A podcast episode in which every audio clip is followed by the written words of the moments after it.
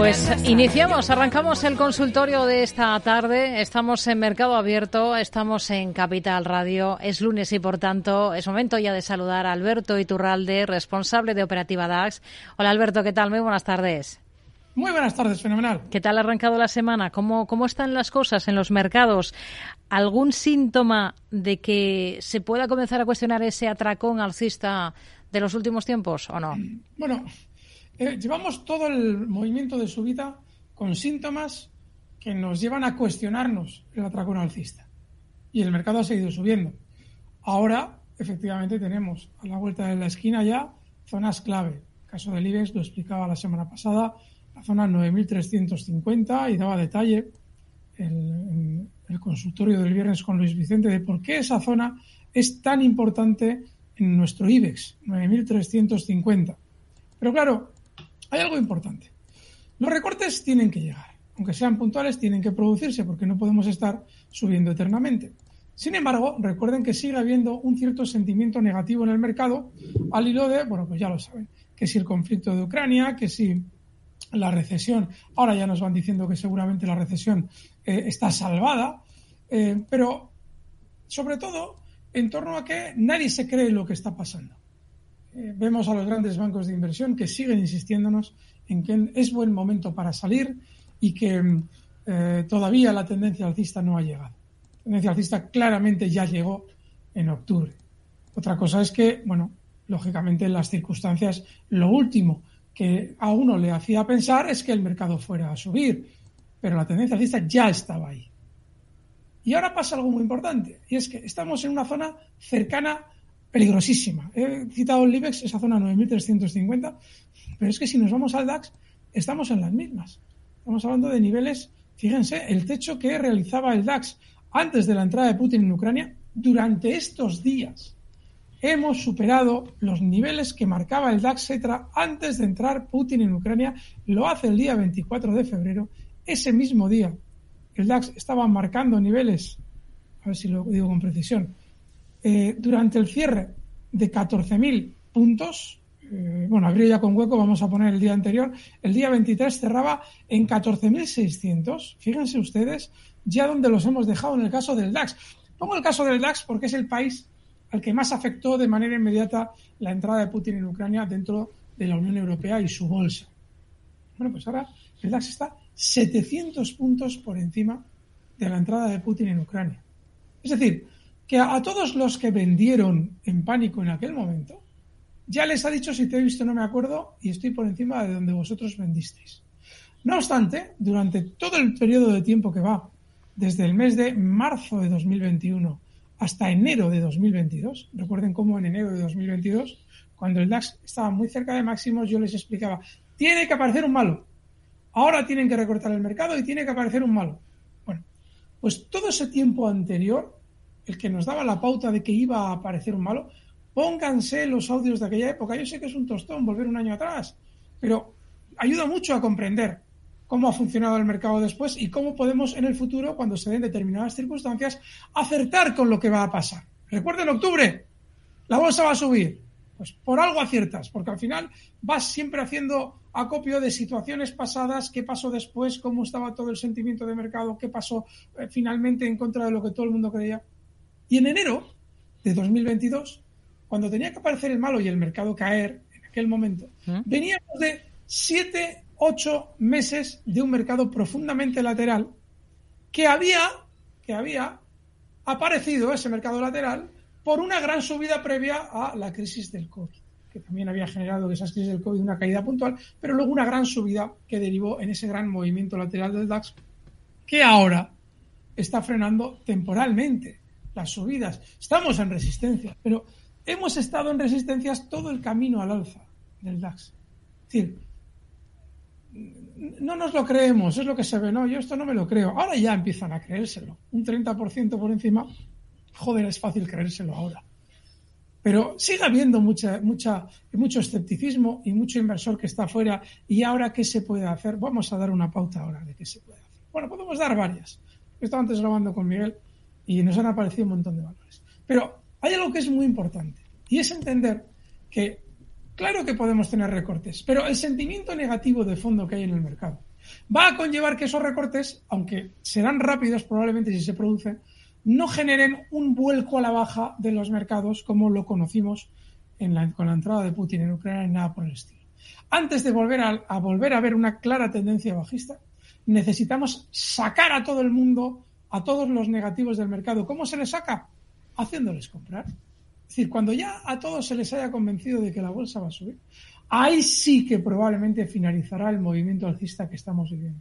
Mientras tanto, lo que veremos son recortes puntuales y de cierta consideración en algunos de los casos para generar sentimiento negativo.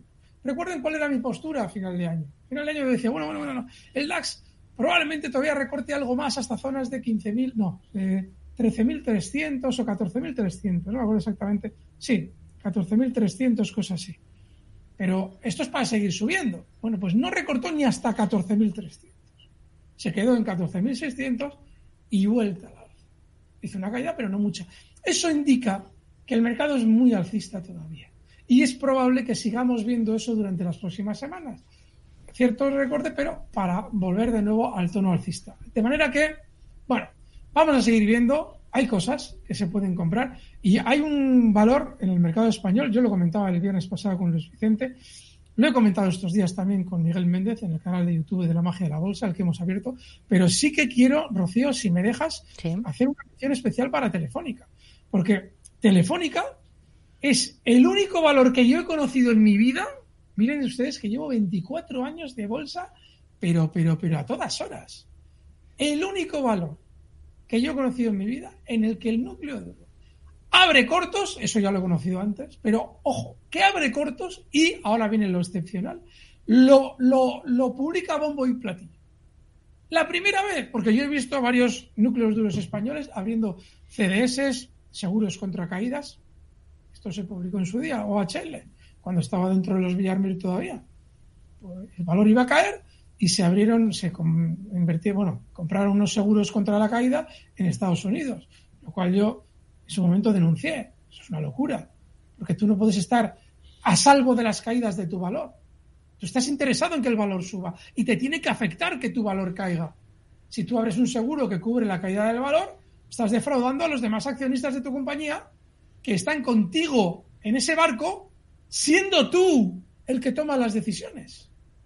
Tú no puedes ser el que se salve de las caídas. Es más, deberías ser el más perjudicado de las caídas, porque tienes el capital mayoritario. ¿Cómo te abres un seguro contra la caída de tu valor? Es decir, que si cae, tú te salvas, porque te compensa el seguro. Eso es una aberración. Bueno, pues el primer valor en mi vida, que además de abrir cortos, el propio núcleo duro, lo publica a los cuatro vientos, lo hemos vivido la semana pasada. BlackRock, con Telefónica. ¿Y por qué es súper importante ese dato? Súper importante. Porque claramente da, a ver, una pauta de manipulación que quiere generar un sentimiento claro en el valor y es un sentimiento bajista el que quieren provocar. ¿Por qué? Porque si tú quieres ponerte bajista en un 0,5% del 5% o el 4,5%, no sé cuánto tiene de la compañía, tú lo que haces es venderlo en el mercado. Te lo quitas y punto. Y de unos días dices, bueno, me he quitado un 0,5%. Pero ¿por qué no lo han hecho así? No lo han hecho así porque no es lo mismo que dentro de unos días tú digas en, los medios, ¿no? El accionista mayoritario de Telefónica vende un 0,5% a que, a que tú salgas y digas BlackRock apuesta contra Payete y se pone corto en un 0,5%. Si tú apuestas contra Payete, ¿por qué no lo echas? Si eres el accionista mayoritario, no te cuesta nada tomar una decisión y echarlo. O, mejor todavía, que no lo quieres echar porque te sirve para otras funciones de la compañía, pero como dicen los medios, es que apuestas en contra del plan de Payete y por eso te pones corto. Pues tú le llamas a Payete a consultas, le lees la cartilla y le dices, ese plan de negocios fuera. Y lo rehaces con estas directrices, esta, esta, esta, esta y esta, para que me guste porque el que manda soy yo, BlackRock. Por eso tengo un 5% de la compañía. Un payete se va a casa, esa noche discute un poco con la familia porque está de mal rollo, ya sabéis cómo son esas cosas. Se pone a trabajar, acaba a las 5 de la mañana y para las 10 de la mañana ya está el nuevo plan hecho. Pero no. BlackRock no ha hecho eso, no. BlackRock, lejos de hacer lo lógico, Aparece diciendo que ha abierto cortos en su propia compañía y lo grita a los cuatro vientos. ¿Por qué? Porque Telefónica es el único valor de los grandes que durante los últimos años no ha protagonizado ningún rally. Hablo del último año y medio. El único. Las, las eléctricas y el, y el petróleo de Repsol tuvieron su brillo, las eléctricas con aquello del megavatio hora, en primeros de 2021, todo ese rollo, incluso antes. Repsol, ya lo habéis visto, con aquello del petróleo brillando como ninguno. Los bancos, acabáis de verlo, como ninguno. Inditex también ha tenido una subida muy fuerte. No sé si tenéis pinchado mi gráfico, pero desde octubre ha tenido un subidón, pero estratosférico. Ha llegado a subir hasta un 44% desde mínimos de octubre. Inditex, fijaos qué rally. ¿Cuál es el único valor que todavía no está y mucha gente no le espera, pero vais a ver por qué igual sí habría que esperarle? Vamos a ponerlo desde octubre, no voy a hacer trampas, porque estas cosas me gusta hacerlas limpias. Desde octubre Telefónica ha subido, atentos, eh, agárrense la silla, los bancos han subido, ya veis, Sabadell más del ciento y pico por cien, BBV un cien por cien, eh, Santander el 50 y pico por cien. CaixaBank otro tanto lo mismo, ¿eh? Todos, todos con dígitos de por encima del 30 al 40%. ¿Cuánto ha subido Telefónica desde octubre? Cuidado, ¿eh? Octubre, agarraos, que va. El 14,63%. Lo voy a repetir. El 14,63%. ¿Eso qué implica? Que le va tocando. Le va tocando subir. Y hay mucha gente que está diciendo, ¿Y aquí dónde está Telefónica? Se han subido todos menos Telefónica. ¿Y qué hace la gente? Como van por pasos, primero va una, luego va otra, luego va otra, luego va otra, de repente sube la banca y a la gente le dan la oportunidad de vender ya sus bancos y decir, ¿dónde meto mi dinero? Espérate que voy a mirar el mercado español. Me pongo a mirar el mercado español y de repente digo, onda, ¿qué hace Telefónica tan mal? Tan flojita. En algún momento tendrá que remontar. Pues no, no tendrá que remontar. ¿Sabéis por qué? Porque BlackRock te ha dicho que ha abierto cortos en su valor y que está en contra de Payete. En vez de echarle, pues te lo dice a ti. Es decir, que se está intentando generar en Telefónica probablemente un sentimiento artificialmente negativo con el fin, ya lo veremos, porque todo esto tiene su stop, puedo estar equivocado o puede surgir cualquier imponderable que tire esta hipótesis por los suelos, pero no les extrañe que a Telefónica le toque empezar a levantar cabeza, la que no ha levantado durante los últimos meses. Y para que ustedes no se incorporen al movimiento posible, si es que lo quiere hacer, del valor, BlackRock les está diciendo, ustedes no compren Telefónica, porque yo no confío en Telefónica. Joder, no confías en Telefónica, pues tienes el 5% del valor. Tomen nota de esas estrategias porque yo, esta tal cual se ha realizado, no la he visto en mi vida. Un núcleo duro, lo comentaba con Luis Vicente el otro día, es profundamente inmoral.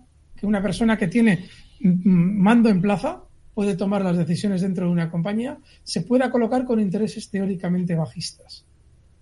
Sería mucho más honrado coger, vender en el mercado un 0,5%, lógicamente poco a poco les ha dado tiempo de sobra para hacerlo desde octubre, y luego salir y decir con dignidad, bueno, pues mira, mm, como no, como no terminamos de estar del todo eh, confiados en todo esto, vamos reduciendo nuestra posición un 0,5%. Eso, que lo hacen todas las compañías cada dos por tres, o todos los núcleos duros cada dos por tres, no habría generado el ruido que sí ha generado una noticia como la de BlackRock se pone en contra de Payete. BlackRock no acepta el plan de negocios de Payete. Y todo lo que habéis escuchado durante estos días, que probablemente solo va encaminado a que ni se os ocurra comprar si el valor empieza a subir. De manera que, si lo hacéis, si queréis entrar compradores, si os digo una cosa, ¿eh? Este valor no está muy bien, o por lo menos no lo ha estado en los últimos meses, no sabemos si va a subir o no. Pero, si quiere subir, el stop tiene que estar inexcusablemente para esa operación compradora en el nivel 3,30, está en 3,53. Le estoy dando bastante margen para que no nos laven el stop, así como así. Zonas de 3,27, 3,30. Hmm. Y el objetivo alcista para Telefónica estaría rondando niveles, está cotizando en 3,53. El nivel de subida telefónica probablemente estaría en, en zonas de 4,20. 4,20 de 3,53. Estaríamos hablando, y aquí antes de ver el objetivo alcista, vamos a ver la pérdida, es decir, no os enfoquéis antes en lo que podéis ganar, antes hay que enfocarse en lo que podemos perder, para así poder eh, introducir una cantidad de dinero que nos permita aplicar el stop llegado el caso. Pero en esta operación tendríamos un 7,50 de posible pérdida contra un 19% de posibles subidas. Lo voy a cuantificar con cierta precisión. Concretamente, desde los cierres de hoy, hablaríamos de un 19,60% de posible beneficio contra un stop en 3,27, cosas así, un 7,50% de pérdida. Aceptad los dos, tanto la posible pérdida como el posible beneficio. Pero sobre todo, no lo hagáis si no queréis, pero sobre todo, bueno, de hecho no, damos recomendaciones. Aquí hacéis, cada uno hace lo que quiere. Pero sobre todo recordad lo que ha pasado, porque si lo, les sale bien, esto yo no lo he vivido en mi vida, que el núcleo duro diga que se pone corto, que se lo comunique a la CNMV porque lo han hecho en Estados Unidos, sí lo he vivido, en dos valores, en OHR y en Palmas, en día también. En día también se hizo. Pero si le sale bien esta jugada, esta operación, la volverán a hacer. La volverán a hacer en otro valor, en otro momento, en otra historia. Pero si anotamos lo que ha pasado la semana pasada y miramos lo que pasa en el valor de cara al futuro, habremos hecho un aprendizaje bursátil brutal. Y realmente nos, nos interesa hacer ese aprendizaje porque realmente es lo que nos consigue marcar pautas para de cara al futuro poder obtener beneficio con cada cosa nueva o no nueva, si lo repite, que se nos presenta en el mercado. Rocío, es que era muy importante explicar esto, porque yo sé que hay muchos de nuestros amigos oyentes que están totalmente eh, pendientes de qué demonios pasa con Telefónica. Creo que acabamos de descifrar lo que puede pasar en Telefónica. Y lo digo antes de, y me equivocaré, ¿eh? es posible que me equivoque. Pero no os digo que vaya a subir, os digo que a mí, que yo no os he hablado bien de Telefónica en los últimos meses en ningún momento, a mí me parece que lo que han preparado, la treta que han preparado la semana pasada, puede tener, Rocío, las implicaciones que estamos explicando ahora. Hmm. Bueno, pues tenemos eh, ese posible escenario eh, con Telefónica sobre la mesa. Eh, nuestros oyentes alertados de lo que pueda ocurrir. Hay que estar muy vigilantes de este valor. Vamos a mirar a más mm. compañías. Alberto, aprovecho para para recordar cómo pueden participar nuestros oyentes en este consultorio de bolsa, que es em, escribiendo a oyentes arroba capitalradio.es, llamando al 91 283 33 33 o bien dejando una nota de audio a través de WhatsApp en el 687 050 600. Vamos primero con un correo electrónico que nos envía Ángel desde Bilbao. Pregunta por dos cosas. Una por el Banco Santander, está dentro a 2,7 euros y también tiene otra compañía del sector bancario, en este caso en la bolsa italiana, BFF, es el ticker de este título, lo tiene a 8,7 euros, el del Santander a 2,7. Eh, quiere saber si les ve espacio para subir más y qué síntomas observaría para, para saber hasta dónde puede llegar ese ciclo alcista de estos dos eh, valores. ¿Qué le parece llamativo en los gráficos de ambos. ¿Por cuál de los dos comenzamos? Por BFF. Hace cosa de un mes, eh, yo, y además con la ayuda de nuestros maravillosos oyentes, hablaba de Mavi, digo, de Bami, perdón, de, Bami en Italia, mm. y digo de la, con la ayuda de ellos porque yo decía, este gráfico por la forma que tiene me huele que ha estado cotizando antes y que no tengo yo el histórico completo, pero tiene muy buena pinta. Le dábamos un objetivo hasta 4.20 que lo ha cumplido, ya lo habéis visto. Bueno, pues BFF, digo que ellos, digo que nos ayudaron porque luego en internet me hicieron llegar el gráfico, súper bien. os damos las gracias porque de verdad que da gusto hacer todas estas cosas para vosotros. Pero BFF, Bank, Italia, está ahora mismo en la misma situación que Boni, en la misma. ¿Qué pasa? Tiene buena pinta, tiene buena pinta. Es probable que continúe subiendo.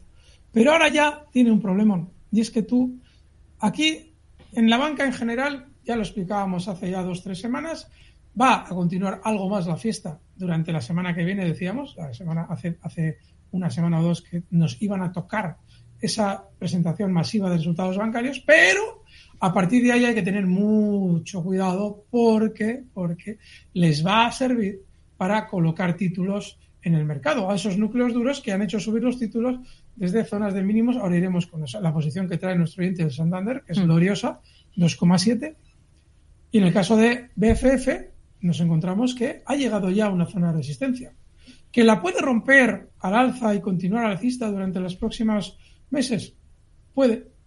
Pero yo ya me. Yo ya lo siento. Después de que me he estado. Mm, no mojando. Me he estado jugando el cuello con los bancos durante cuatro meses. Yo ya no sé decir lo que van a hacer. Porque todo en bolsa son tramos concretos. Si yo veo en octubre que va a un tramo, pero de, diabólico, de bueno, en la banca, yo os voy a intentar ayudar a, coger el tramo, si sale bien, claro. Pero ya una vez que el tramo se ha cumplido y entramos en lo que se llamaría en unos tramos ya de incertidumbre, en el que no sabemos si van a subir o no, porque están en resistencia, y yo que sé si esto es una, eh, una trampa de mercado ya lo que están haciendo, pues no te puedo decir nada.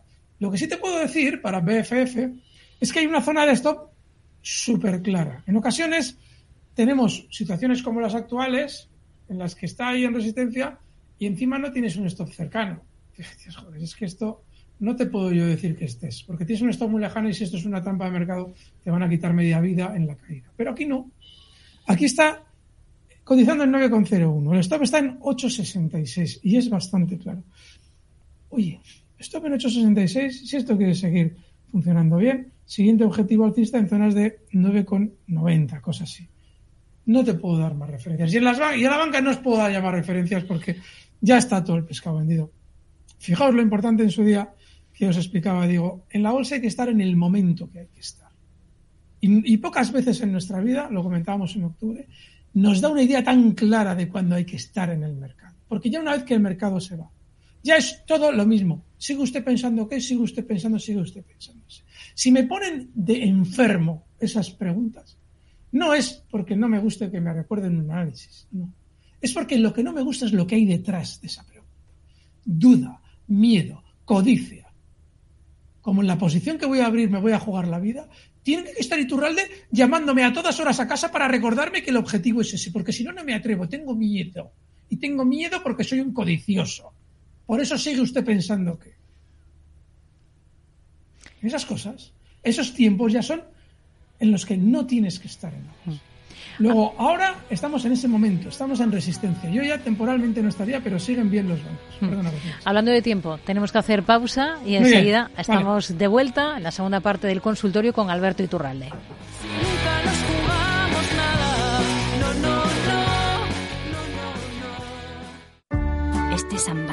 Me pido estar contigo. Y también te puedes pedir un estuche de regalo o de toaleta Amor Amor de Cacharel 100 más 30 mililitros por solo 60,45 euros. El próximo 14 de febrero te pido por San Valentín, porque el amor bien merece un día. El corte inglés, en tienda web y app. Capital Radio. Siente la economía.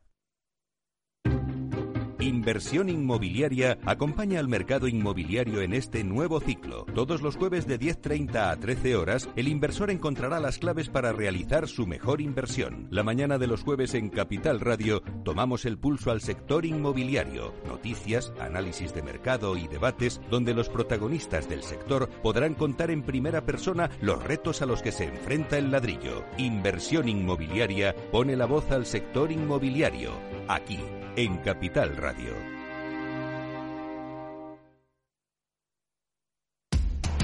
Información, análisis, previsiones, recomendaciones, todo lo que necesitas saber para tomar tus decisiones de inversión en Mercado Abierto, de 4 a 7 de la tarde con Rocío Arbiza, Capital Radio.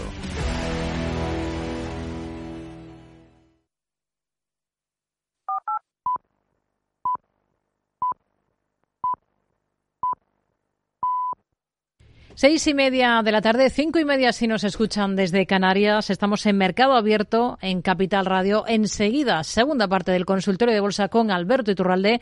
Antes, vamos a ver qué tenemos que anotar en nuestra agenda para mañana. Pedro Díaz.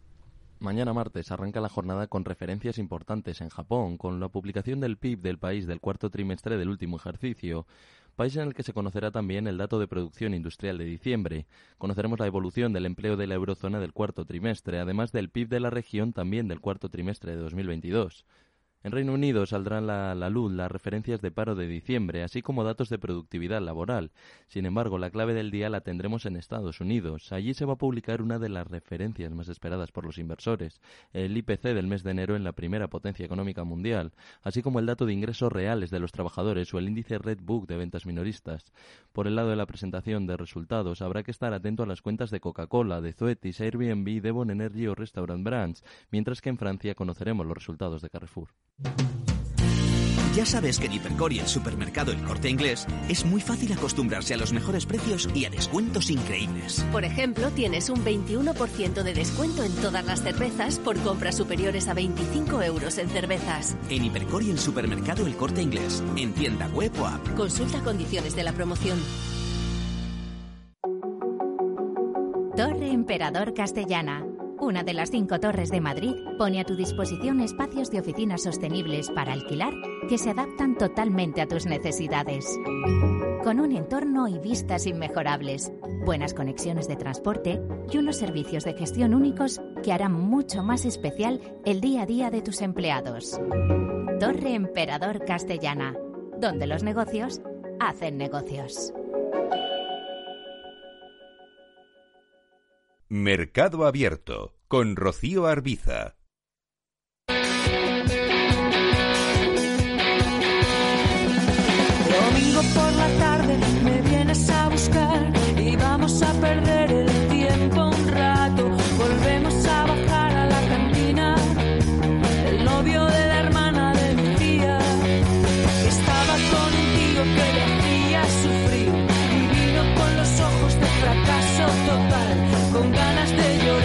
Pues arrancamos esa segunda parte del consultorio de bolsa. Estamos con Alberto Iturralde, responsable de Operativa DAX en Capital Radio, aquí en Mercado Abierto.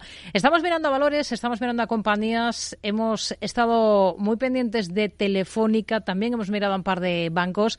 Vamos a continuar con más dudas, si le parece, Alberto. Vamos a ver qué es lo que nos tiene que comentar este oyente que nos ha dejado esta nota de audio. Buenas tardes. A ver, llamo desde Guipúzcoa y mi pregunta es para Alberto. Quería preguntar por Máximo del Nasdaq, que se ha parado un poquito ahora en la zona que está actualmente y, y qué le parece. Y por otro lado, eh, quería preguntar también por Acciona, que también me tiene un poco aburrida y ya no sé si ya quitármelas o a ver cómo, cómo las ve. Venga, muchas gracias, un saludo.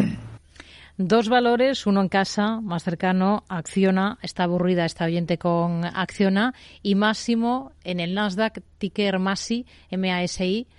Em, ¿Qué poder hacer con, con este valor? ¿Cómo lo ve? ¿Por dónde empezamos, Alberto? Por España, por Acciona. Venga. Eh, el valor de largo plazo sigue siendo alcista. Y probablemente cuando el mercado de problemas continuará siendo alcista.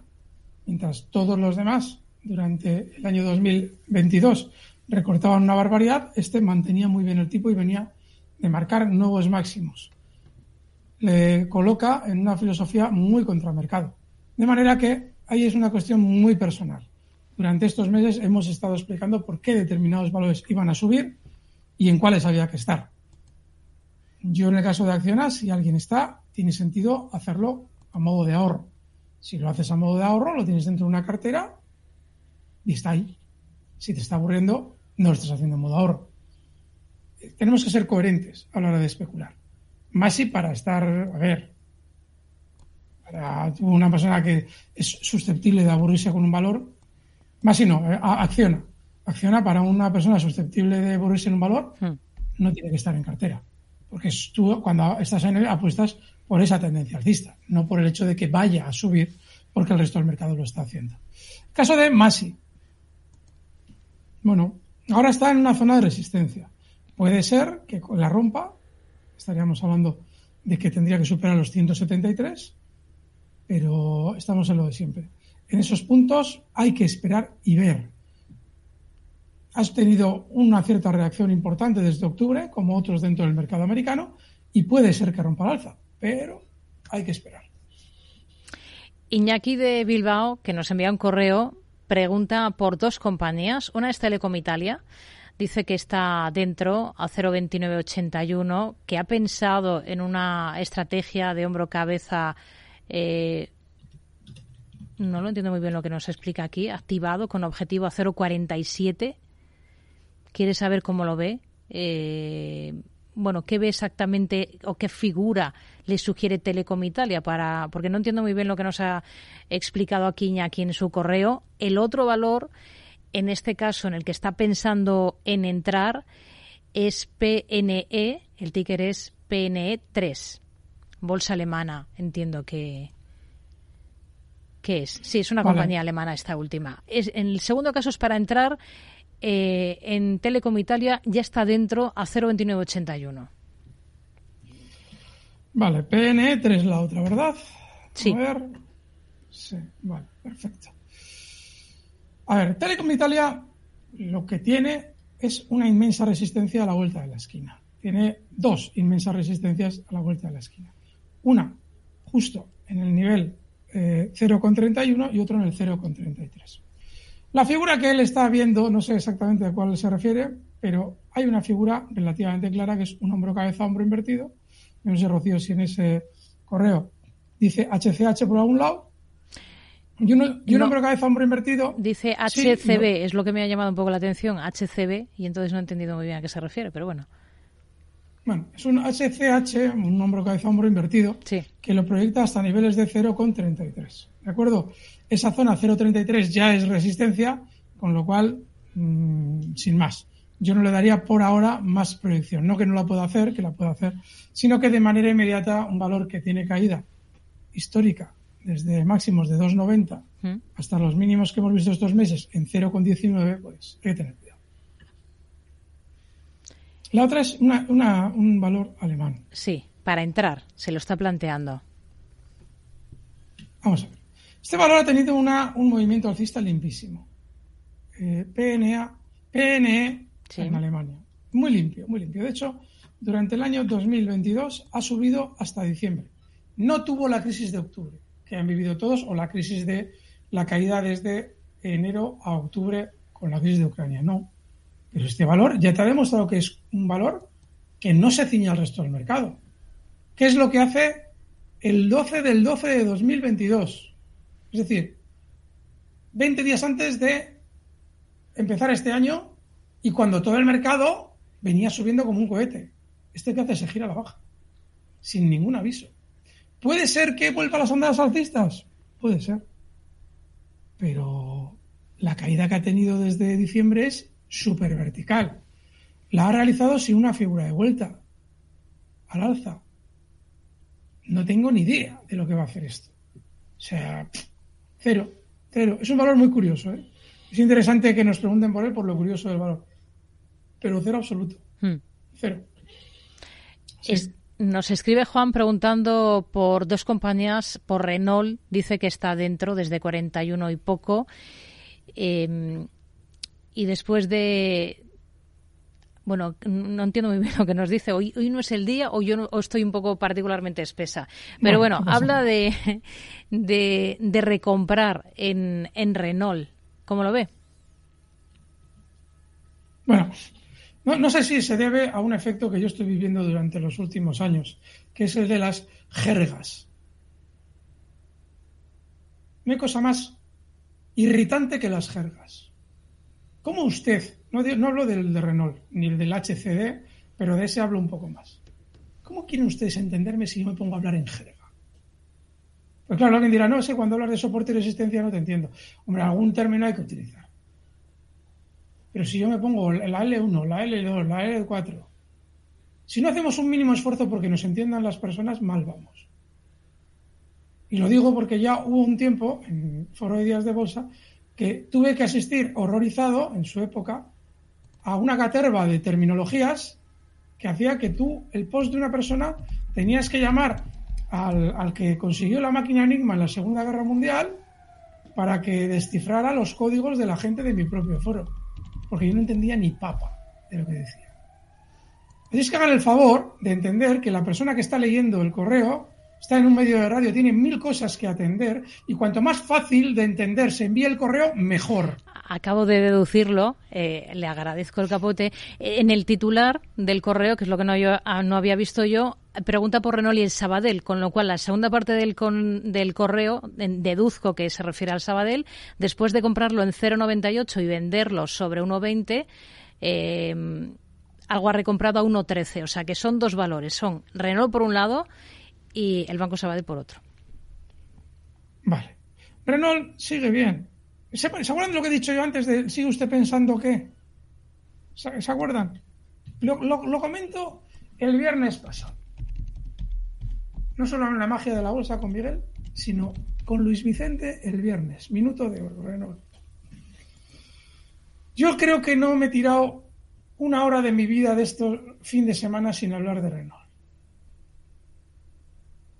Y la pregunta del lunes es, para alguien, ¿qué hacer con Renault? Yo le agradecería a quien me quiera preguntar por Renault que las venda y nos deje en paz. Porque no ha hecho nada Renault, nada, nada, absolutamente nada desde el viernes. Está exactamente igual. viernes tuvo un ligero recorte, hoy lo ha remontado completamente. ¿Y qué vamos a estar hablando de Renault a todas horas? Si yo tengo que hablar en un medio de Renault porque me piden un valor, yo hablo de Renault. Pero si usted me tiene que preguntar a mí por un valor, ¿qué sentido tiene que me pregunte por Renault si no ha hecho nada que vaya en contra de lo que yo estoy diciendo de Renault? De verdad. Llevo tantos años haciendo consultorios que yo tuve la esperanza, les juro que hace 10 años, tenía la esperanza de que algún día dejaran de pasar estas cosas. Cuando que yo llevaba haciendo consultorios, empecé en el año 2009, consultorios como tal en el 2007 con Alejandro Ávila. Hace 10 años llevaba 6 años. Y dije, hombre, algún día, algún día la gente ya deja de, de actuar de esta manera. De verdad. Yo a veces entiendo por qué hay analistas que dejan de hacer los consultorios. Yo entiendo por qué Cava no hace consultorio. No. No hacemos análisis para niños que se chupan el dedo. Hacemos análisis para personas que saben tomar sus decisiones. Y si el viernes hemos hablado de Renault, y lo he hablado en todos los medios posibles, ¿por qué insisto en que lo he hablado en todos los medios posibles? Porque a mí, a mí es difícil que alguien me convenza de que me está preguntando el lunes por Renault porque se le ha ocurrido por ciencia. ¿Qué hacemos el lunes teniendo que hablar de Renault que se ha hecho tal, ha hecho cual? No ha hecho nada. Nada. Está exactamente igual que el viernes. Y que el jueves y que el miércoles.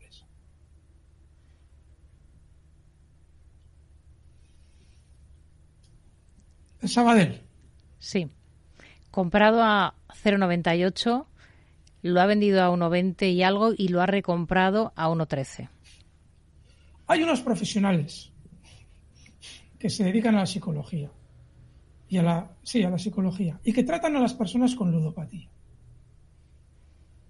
¿Qué pasa cómo entramos en ludopatía en la bolsa? Cuando la sensación de ganar se apodera de nosotros, necesitamos el calor de esos, ese, esa dopamina que nos produce el conseguir eh, el beneficio. Y a partir de allá nos vinculamos con un valor. Y cualquier movimiento, si he salido, cualquier movimiento, claro, si, si compro y vuelve a subir, hola, otro chuto de dopamina. Con lo cual nos vinculamos con él. Por eso yo a ustedes les explico que hay que desvincularse del valor. Y más cuando hemos hecho una buena operación con él. Yo no puedo hacer, no soy, no me gusta el intrusismo profesional. Cuando los economistas, que la inmensa mayoría no sabe de bolsa, se ponen a hablar de bolsa, me siento triste porque veo que están realizando un claro intrusismo profesional. están metiendo en hacer una cosa que ellos no conocen y que no tiene nada que ver con su actividad. ¿Por qué voy a hacer yo intrusismo? ¿Por qué voy a hacer yo intrusismo profesional con los psicólogos? En parte porque tiene que ver con la bolsa. La bolsa tenemos que ser unos verdaderos psicólogos. Pero si yo ya esto lo he reiterado cien mil veces también, y claramente no vamos a dejar de llevarnos por nuestras bajas pasiones, solo les puedo dar hacer una sugerencia. Vayan a un profesional del ramo. Alguien que, si no conoce las especificaciones de la bolsa en cuanto a la psicología, seguro que me escucha tres días y se pone al día, pero derrapando. Háganlo. Porque realmente estamos siempre haciendo las mismas respuestas. Necesitamos que las preguntas tengan que ver con lo que puede ayudar a la mayoría, no solo a alguien que siente la, debilidad de vincularse con un valor que ya le ha producido satisfacciones. No soporto las debilidades, pero no porque eh, eh, no, las debilidades no sean humanas, que lo son, sino porque en bolsa las debilidades son letales. Y el tiempo que le dedico yo a una persona llena de debilidades es tiempo perdido, porque va a desaparecer del mercado. Va a desaparecer del mercado. Una persona que actúa así no va a salir adelante en el mercado, porque su personalidad está totalmente reñida con lo que es necesario en la bolsa. Es débil, codicia, necesidad de ganar mucho dinero, la necesidad de sentir que ha ganado, que es este caso. Eso lo resuelve un psicólogo, no yo. De manera que le sugiero al oyente que le dé un par de vueltas a lo que estoy diciendo. Vamos con más cuestiones de oyentes. Vamos con esta nota de audio de otro de ellos. Hola, buenas tardes. Eh, mira, quería preguntar, por favor, si sería buen momento para entrar en Luis Butón y Verdrola. Muchísimas gracias y buena tarde. Son dos valores para tomar posiciones uno aquí en casa, Iberdrola, el otro Louis Vuitton, firma de lujo francesa. Alberto. Sí, en Louis Vuitton solo se pueden tomar posiciones entendiendo la hoja de ruta del valor. Recuerden que cuando saltó de máximos históricos, yo empecé a hablar del lujo como una locura, una locura. Estamos hablando de niveles de 760. Ya ha llegado a marcar estos días en 830. Momento bueno no es. Momento bueno es en 760. En bolsa los momentos son muy importantes. ¿Qué pasa? ¿Quiere decir que no va a subir más? Yo creo que sí, creo que va a subir. Lo que quiere decir es que antes de seguir subiendo no sería extrañar un cierto recorte. E incluso no sería extrañar, de extrañar un recorte hasta 710 euros. Y ese recorte, si es que lo hace, que no lo sé, sería incluso para luego, posteriormente, seguir subiendo. De manera que les sugiero que usted vea el momento pésimo. Ya fue el momento. Hoy, por ejemplo, tiene usted L'Oreal, que está mejor que Louis Vuitton, para entrar, si es que lo que queréis entrar, dentro del sector de semi-lujo L'Oreal, las cosméticas y tal, pero también tiene una, una variante de lujo L'Oreal. Pero momento, momento era ¿Vale? Y en el tiempo seguirá subiendo. ¿eh? El sector del lujo ya es lo mismo que hemos hablado de los bancos.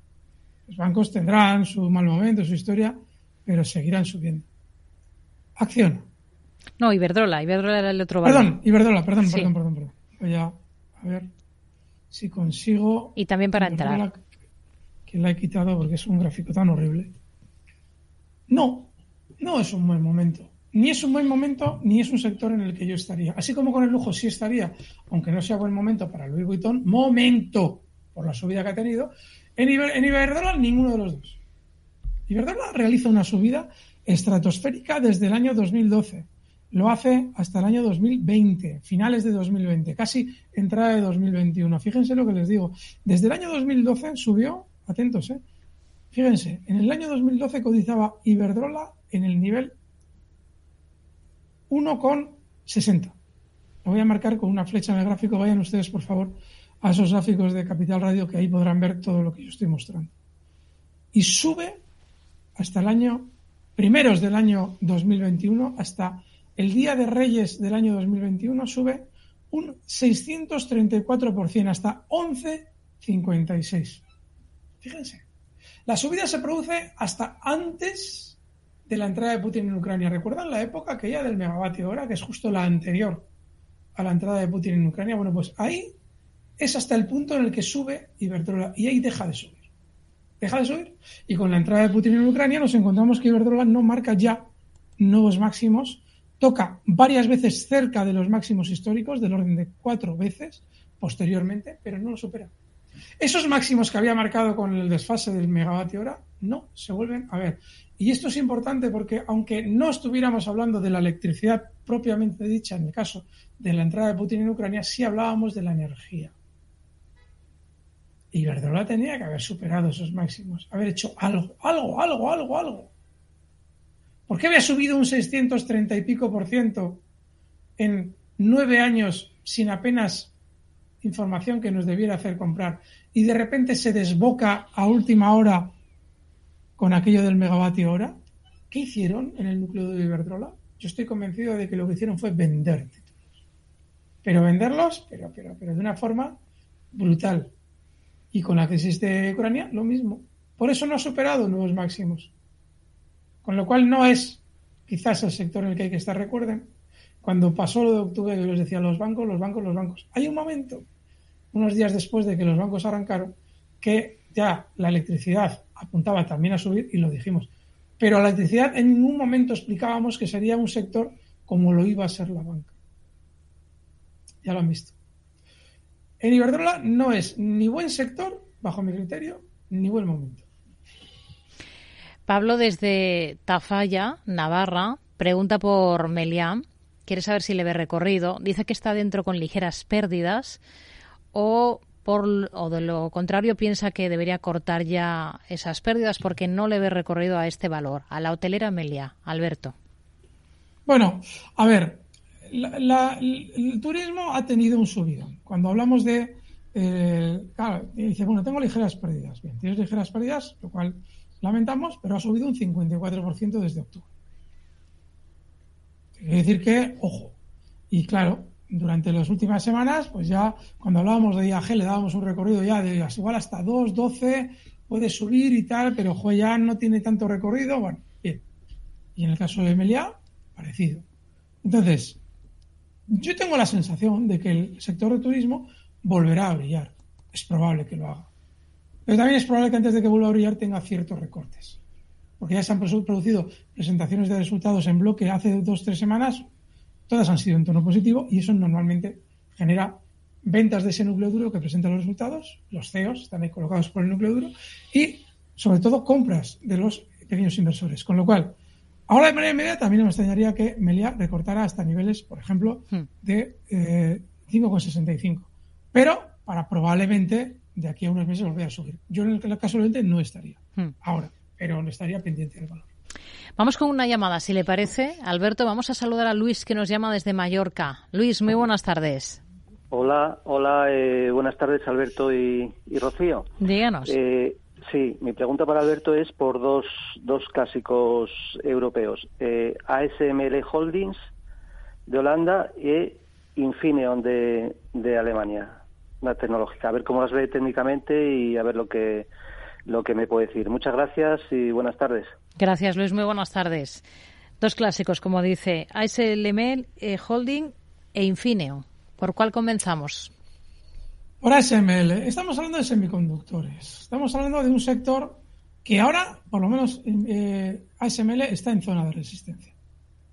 Y es que técnicamente tienes ese problema. Hmm. Ya sabemos que han subido mucho, tiene sentido estar pendiente de ellos. La subida ojo, eh, ASML desde los mínimos de octubre ha sido ni más ni menos hasta máximos de, a ver si lo puedo cuantificar, un 70%. Y estos días se está hablando mucho de semiconductores, se están presentando muchos resultados. Yo aquí lo digo lo mismo que en la banca. La diferencia es que yo en la banca, a ver, cuando he traído la banca es porque es el, el sector español que realmente se va a poder aprovechar. Ustedes en España no tienen empresas dentro del IBEX que digan, hombre, estas de los semiconductores. ¿vale? Pero sí de la banca. De ahí mi insistencia. Entonces, ¿que esto pueda subir más? Sí. Pero está muy lenta en la subida. Yo no se lo recomiendo. Precisamente por eso. ¿eh? Y el caso de Infineon, sí. pues no está muy lenta, pero va a estarlo. Porque también le queda un recorrido desde los 35,86 hasta niveles de 37,50 que probablemente también va a frenar la subida. Así es que yo no estaría en ninguno de los dos. Nos vamos al mercado americano, si le parece. Uno de los valores por los que nos pregunta Santi de Barcelona es eh, Terex Corporation, el ticker es TEX, T-E-X. Es una compañía de maquinaria de construcción, nos dice, y cotiza en el NISE. Y la segunda es Interactive Brokers, el ticker también nos lo da, es I de Italia, B de Barcelona, K de kilo, R de Roma. Es una compañía de servicios financieros y cotiza en este caso en el Nasdaq. Está dentro de la primera a 47 dólares y en la segunda la pone sobre la mesa porque está interesado en entrar. Vamos con la que ya tiene. Terex. vale, qué bien, qué bien. Está acabando el consultorio y acabamos de recibir una maravillosa consulta. Porque realmente es muy buena. El sector de la maquinaria de construcción, minería, bla, bla, bla, bla, bla, bla, bla, bla, bla Caterpillar, John Deere, eh, perdón, y Terex están muy bien. Seguramente va a continuar subiendo algo más. Tiene muy buena pinta Terex. Eh, lo normal es que vaya llegando desde los 56,59 durante las próximas semanas, pues bueno, en principio zonas de eh, 61,70, cosas así. Muy bien, muy bien, muy bien. Voy a echarle aquí un par de líneas rápidas porque tiene algo un poquito sospechoso. Vas a tener un poco de parada estos días, pero es que, a ver, está bien, está bien, es un valor que está muy bien. Yo lo que sí te sugiero es que tengas un, un stop, pero esto sí, ¿eh? es súper inexcusable. 51,60. Y te vamos a dar un objetivo mayor que esos 56. Porque lo lógico es que este precio, durante los próximos eh, semanas, próximas semanas, pudiera alcanzar zonas de 67. Siempre y cuando tengas el stop inexcusable en los 51,60. Y enhorabuena porque este valor merece mucho la pena, como también lo merece Interactive Brokers. Estos días atrás Miguel me la traía también, está fenomenal. Está rompiendo máximos, eh, se puede estar, los ha roto además con una trampa previa. Chico, gracias por escribir, gracias por llamar, lo que hayas hecho, porque da gusto. Es para entrar ahora, en este caso, en el... Ah, pues nada, también, también. Gracias por, por estar pendiente de estos valores. Los hemos comentado estos días, están muy bien. Sobre todo este, este Terex yo no, pero Interactive sí. Y el stop tiene que estar ahora en zonas de 80 cotiza en 87, es un valor con mucho, mucho movimiento, con lo cual hmm. no es que esté muy lejos, un 9%, porque lo más probable es que con la velocidad alcista que lleva, lo lógico es que este valor vaya alcanzando zonas de 100 euros durante los próximos meses, semanas, es muy rápido. Así es que, oye, enhorabuena, muy bien. Pues nos quedamos con estos dos últimos títulos. Alberto Iturralde, responsable de Operativa DAX. Hablamos el próximo lunes. Gracias, buena semana, muy buenas tardes. Sin falta, aquí estaremos. Buena semana.